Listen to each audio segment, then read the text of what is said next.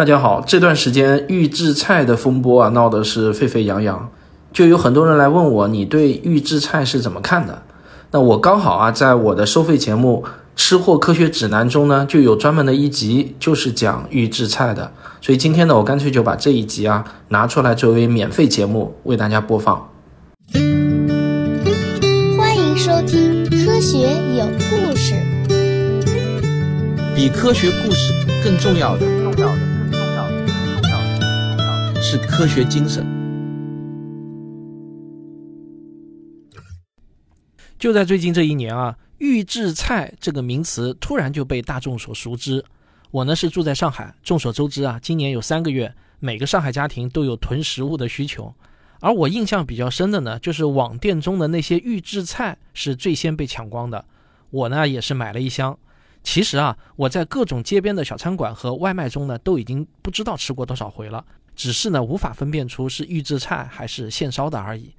说实话啊，当我第一次在家里自己拆了包装袋，然后吃预制菜，我才真正的相信了那些外卖商家普遍使用预制菜这个事实。因为我确实呢分不出刚才拆开的那一包是现烧的还是预制的，闭上眼睛吃的话真的分不出来。不过呢，在大部分人的眼里啊，预制菜这种东西，那就只有在需要抗震救灾、囤积食物的时候才能派上用场，平时好像尽量要不吃。究其原因呢，是因为大家普遍觉得这种可以保存很久的食材，那是既不新鲜也不营养，甚至还会担心它是否对健康有害。但是如果我们客观理性的来看待预制菜的话，其实这种担心是多余的。合格的预制菜并不输给新鲜的食材，甚至从风险概率的角度来说啊，预制菜反而会更安全、营养一些。预制菜的兴起呢，就是现代食品加工技术成功应用的一个代表作。我们没有什么理由不去拥抱它。本期节目，我将深入预制菜这个话题，尽可能把大家关心的问题都给说到。少交智商税，识破大忽悠，远离伪科学，用最小的代价换来最大的健康。你需要一份吃货科学指南。我需要先跟大家明确一下预制菜的概念，它和快餐呢并不是同一个概念。我们在早餐店或者肯德基、麦当劳吃的那些呢，都可以叫快餐。快餐和预制菜都有速度快的特点，但快餐的原材料呢是无法长期保存的。无论是大饼、油条、馒头、包子这类中式快餐，还是汉堡、薯条、炸鸡这类洋快餐，它们的原料和成品都不能保存太久，做出来了马上就得吃掉，否则呢很快就没法吃了。而预制菜里的料理包却可以长期保存，而且呢几乎不发生变质，营养和口味也几乎没有变化。所以呢，我们今天谈的预制菜啊，指的是利用各种素食食材和调料包，只需要简单的加热装盘就能成菜的即热食品。预制菜不仅准备起来要快，它的各种素食食材还得满足长期保存也不能变质这个特点。当然了。历史上早期的素食食材也没有那么厉害，它们只能够达到长期保存的目的。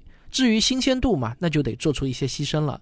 古人没有现代保鲜剂可以使用，他们凭借自己的经验总结了一个可以防止食品腐败的有效方法，那就是把所有的水分给弄干。几个世纪以来啊，欧洲人民就有把容易变质的鳕鱼肉加盐晒干后制成鱼干的习惯，而在我国北魏时期就有关于干制食品的记载。在明代呢，像葡萄干、红枣干、柿饼、干辣椒、金针菜、玉兰片、萝卜干、梅干菜等这种干货啊，也都已经成为了我国著名的土特产。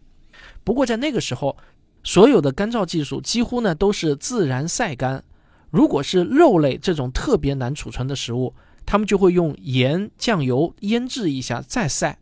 我们之前也讲过啊，这种自然风干法已经在很大程度上破坏了食物原本的风味品质了。说白了就是啊，虽然它们起到了长期保存的效果，但是呢，却丢失了食物的新鲜。一直以来，食物能否长期保存和它新鲜的口感，就像是跷跷板的两头，一头高一头低。为了让放久了的食物也能保持新鲜，添加各种防腐剂，说的好听点儿就是各种保鲜剂，是一条技术路线。当然了，有洁癖的科学家们也开发出了另一条技术路线，就是利用各种人工干燥技术。最常见的呢，就是加热干燥。我国民间长期以来采用的烘焙、炒等方法，就属于加热干燥。比如说茶叶吧，在炒干以后，只要保存得当，放个几十年都没问题，根本就没有保质期一说，甚至还有说越陈越香，放得越久越值钱的说法。那这些陈茶对不对得起那些高昂的价格，我们暂且不论。仅从食品保存的角度来看啊，人工干燥技术确确实实呢是科学可行的。在所有的干燥技术中，目前科技含量最高的是由法国的科学家亨利·蒂瓦尔于1927年发明的冷冻干燥技术。他发现啊，只要通过抽真空，把气压降低到普通大气压的千分之六，冰就可以不经液态而在冰点直接气化为气体。这个过程呢，就是物理学上我们经常听到的升华。利用了冷冻干燥的食物，还有一个好处，那就是复水更快。与传统热干燥相比呢，会显得更加的美味。那什么是复水更快呢？就是由于冷冻干燥的食物的水分啊是在冷冻状态下直接蒸发的，所以在干燥过程中呢，水汽不会带动可溶性物质移向食物的表面，也不会在食物表面沉积盐类。你别看这个小小的区别，正因为如此，冷冻干燥就能够避免食物表面形成硬硬的薄皮，同时食物也不会因为干燥收缩而引发形变。在后期用热水冲泡的时候，也更容易吸水恢复原状，这就是所谓的复水更快。如此一来啊，从物理层面，食物给我们舌头带来的质感也能用冷冻干燥技术给保存起来。但是啊，冷冻干燥技术的缺点呢，就是成本太高了。整个过程呢，需要在高真空度和低温条件下进行干燥，因此呢，厂家必须准备一整套高真空设备和低温制冷设备。设备的投资费用和操作费用都很高。这种食物保鲜技术目前呢，在我们的日常生活中啊，还不算特别普及。我简单调研了一下，目前市面上利用了冷冻干燥技术的料包，大多呢是用在方便面以及一些大品牌的蔬菜汤料中。比如说我家经常喝的那个苏泊汤料啊，呃，我不知道你们喝不喝，反正我经常喝，那个还蛮好喝的，就是利用了这个冷冻干燥技术。当然了，我们也并不是一定要用到冷冻干燥技术，一般的人工干燥技术用于预制菜行业呢，那也已经是够用了。对于预制菜来说啊，根据不同类型的调料包，往往会利用不同种类的保鲜技术，比如啊，湿料包就利用了保鲜剂或者呢低温冷冻。干料包就会利用人工干燥技术，那有人可能会说啊，就算是用上了这些食品科学中的高端技术，预制菜从严格意义上来说也不是百分之百新鲜的。我有百分之百新鲜的东西吃，为什么还要去吃预制菜呢？这个观点当然是正确的。如果一个人每天都能够及时吃到绝对新鲜的食物，那当然没有人愿意去吃预制菜，对吧？但事实是呢，按照现在年轻人的工作生活节奏，绝大多数人并没有这种待遇。对他们来说，次新鲜但是准备起来很快的预制菜才是优先选择的对象。为了适应不同人群的需求，预制菜根据准备的难度也可以分成三大类，它们就是开袋即食、即热食品和即烹食品。比如，从一个朝九晚五跑销售的上班族的角度来说，他就非常有可能需要在见客户的路上搞定一顿饭。这个时候，对于他来说，那种开袋即食的预制菜啊，就是救星了。比如说像卤蛋。麻辣鸭脖、酱牛肉、八宝粥罐头等等。那如果稍微有一点时间吃午饭，但是又没有足够的时间去下厨的公司白领，他们就需要不用开火就能吃上的预制菜，比如说用水冲泡就可以吃的土豆泥、藕粉，还有传统的方便面、自热火锅等。还有呢，需要利用微波炉、空气炸锅等加热的，像炒饭、烧麦、烧鸡、烤鱼等等。这些即烹食品只需要把东西冲好或者放进机器加热，不用看管，过一会儿啊，它自己就会好，就能吃了。那时间比较充裕，但是又不想花太多的时间切菜煮饭的话，就可以选择即烹食品，比如螺蛳粉、高端方便面、煎饺、酸菜鱼锅等。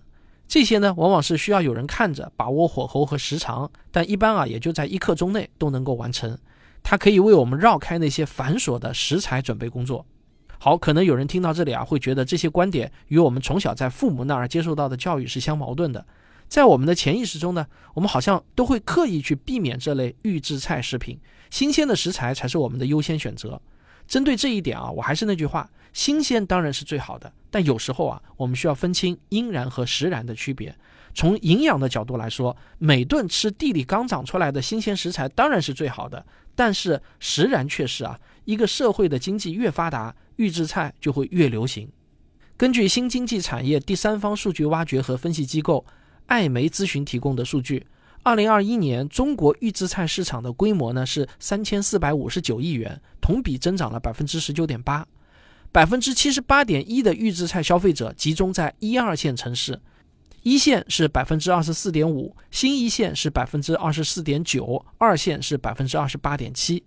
即便有这么大的市场规模，预制菜在我国依旧有很大的发展潜力。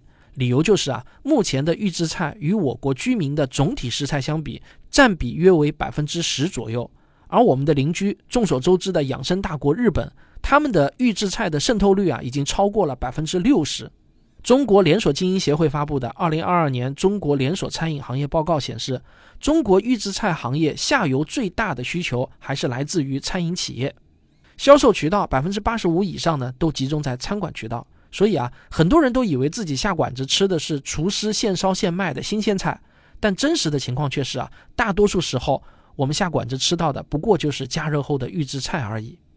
中国连锁经营协会的数据还显示，在国内，连锁餐饮企业，比如真功夫、吉野家、西贝等，都有自己的中央厨房，其中百分之五十以上的餐饮品牌正在研制各种预制菜菜品。这些中央厨房把菜做好，再以料理包的形式配送到各大门店。第三方的机构也估计，有百分之七十的外卖商家正在使用这种料理包做外卖餐。中国连锁经营协会呢，并没有指出这个所谓的第三方机构是谁。我呢还特地去查了一下，其实呢这个数据来自财经网二零二一年的一项统计，他们自己网站上的描述啊就更加详细了。在他们的网站上是这么写的：目前百分之七十的外卖都是来自五块钱的料理包烹饪而成。一份吉野家的台式卤肉饭，只需要拿出卤肉料理包加热两分钟，倒入准备好的米饭就可以出锅。海底捞的高汤火锅也是用调料粉直接冲泡出来的。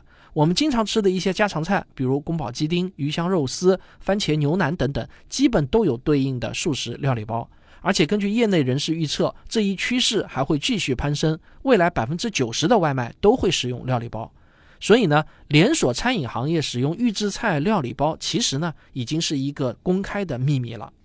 对于预制菜逐渐占领我们的餐桌这一趋势，有人也许会感到不安，觉得这是一种可怕的趋势，因为在传统的观念里面，人人都一定要学会做菜，似乎啊是天经地义的事情。一个成年人在谈婚论嫁的时候，如果说自己不会做菜，媒婆好像不好意思为他介绍对象了。老一辈人对这一观点呢，可以说是深信不疑。但是所有的观点都应该有它的论据，而这个观点的论据啊，很可能是不会做菜的人会没菜吃，这关系到基本生存。但这条论据以前或许是对的，但现在肯定是不对了，因为在社会分工越来越细的今天，用自己的专业手艺来和会做菜的人交换劳动价值，这才是现代化的社会。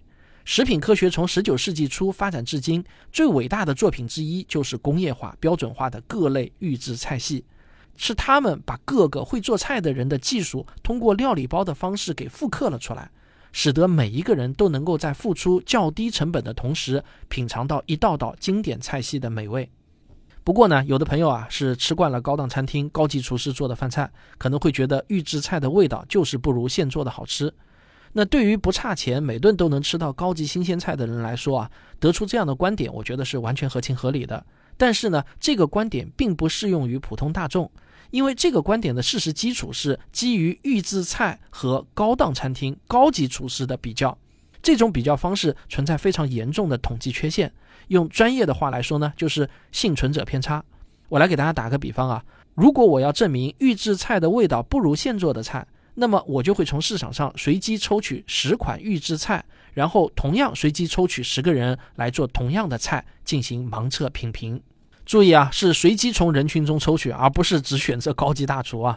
然后呢，再随机抽取一系列志愿者来试吃。我觉得这样的比较在统计学上才是相对比较有说服力的。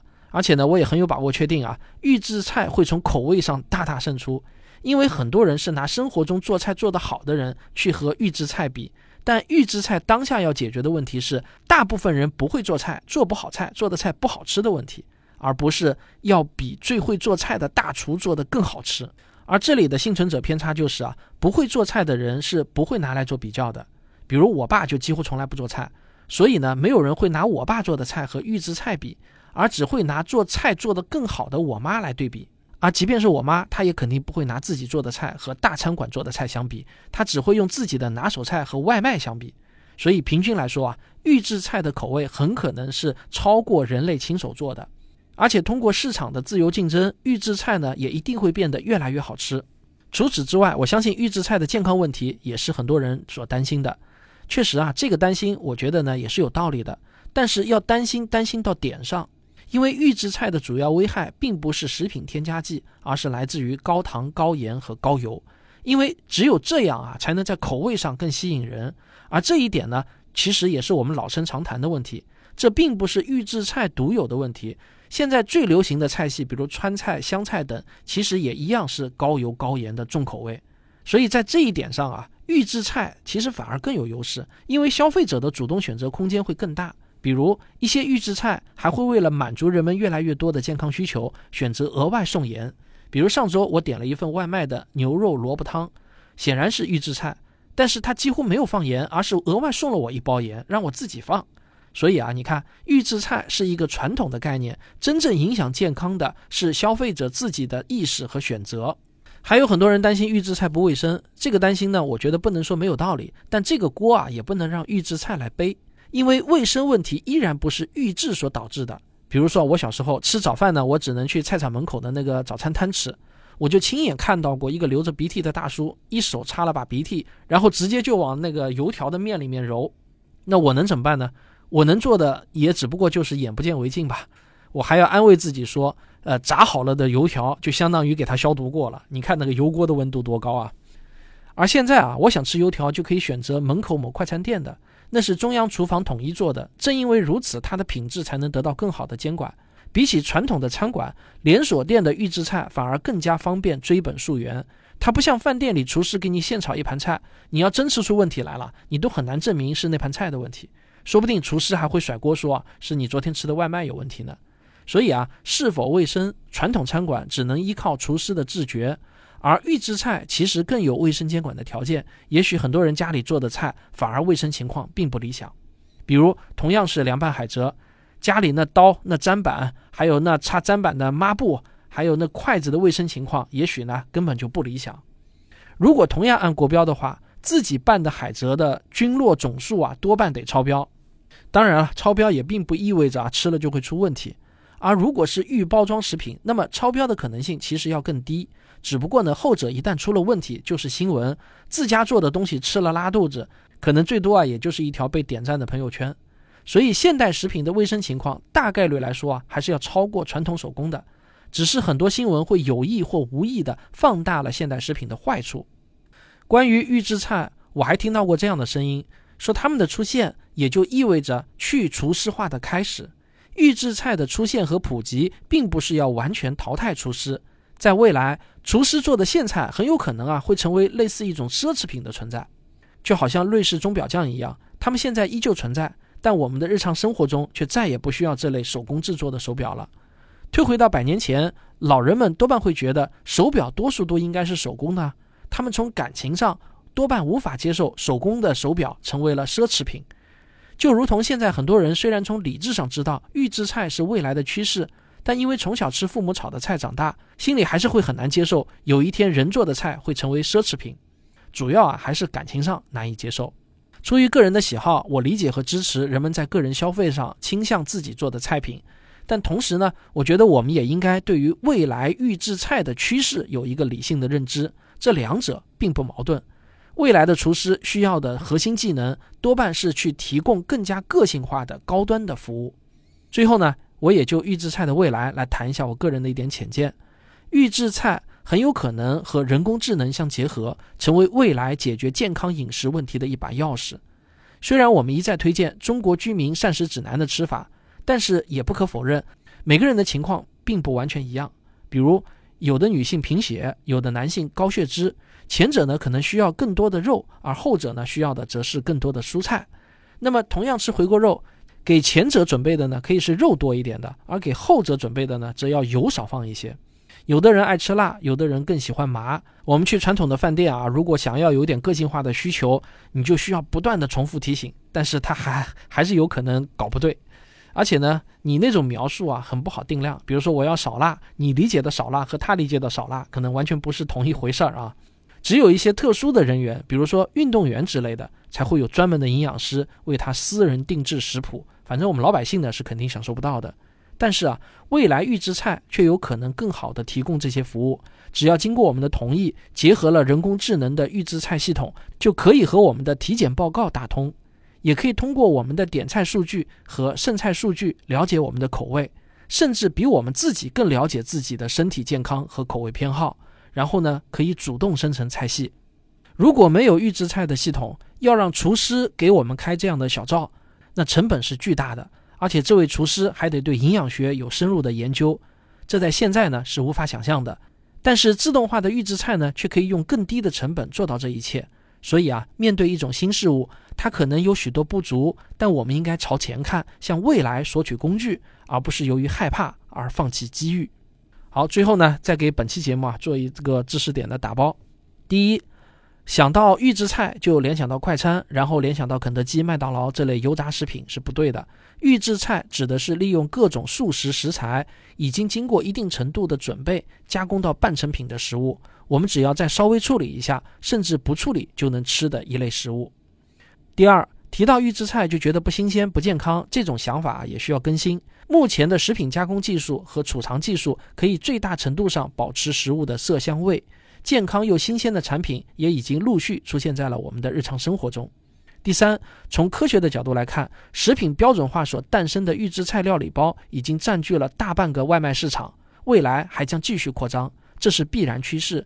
因为只有这样才能让外卖既便宜又好吃，既能保证营养又能保证卫生。第四，预制菜并不会消灭厨师，但不可否认，厨师会逐渐成为一种类似瑞士钟表匠这样的高端存在。预制菜在未来如果能够与人工智能相结合的话，那它就很有可能是解决健康饮食问题的一把钥匙。好，这就是本期节目。如果你有什么问题的话呢，可以在本期节目下面留言，我们会选取比较有代表性的、比较有意思的问题来做统一的回答。我们下期再见。科学声音。好了，节目听完了。那么对于这一次的预制菜风波，你有什么看法呢？也欢迎留言。如果你觉得我的科学吃货指南对你有帮助的话呢，也欢迎订阅收听我的付费节目《吃货科学指南》。那我们下期再见。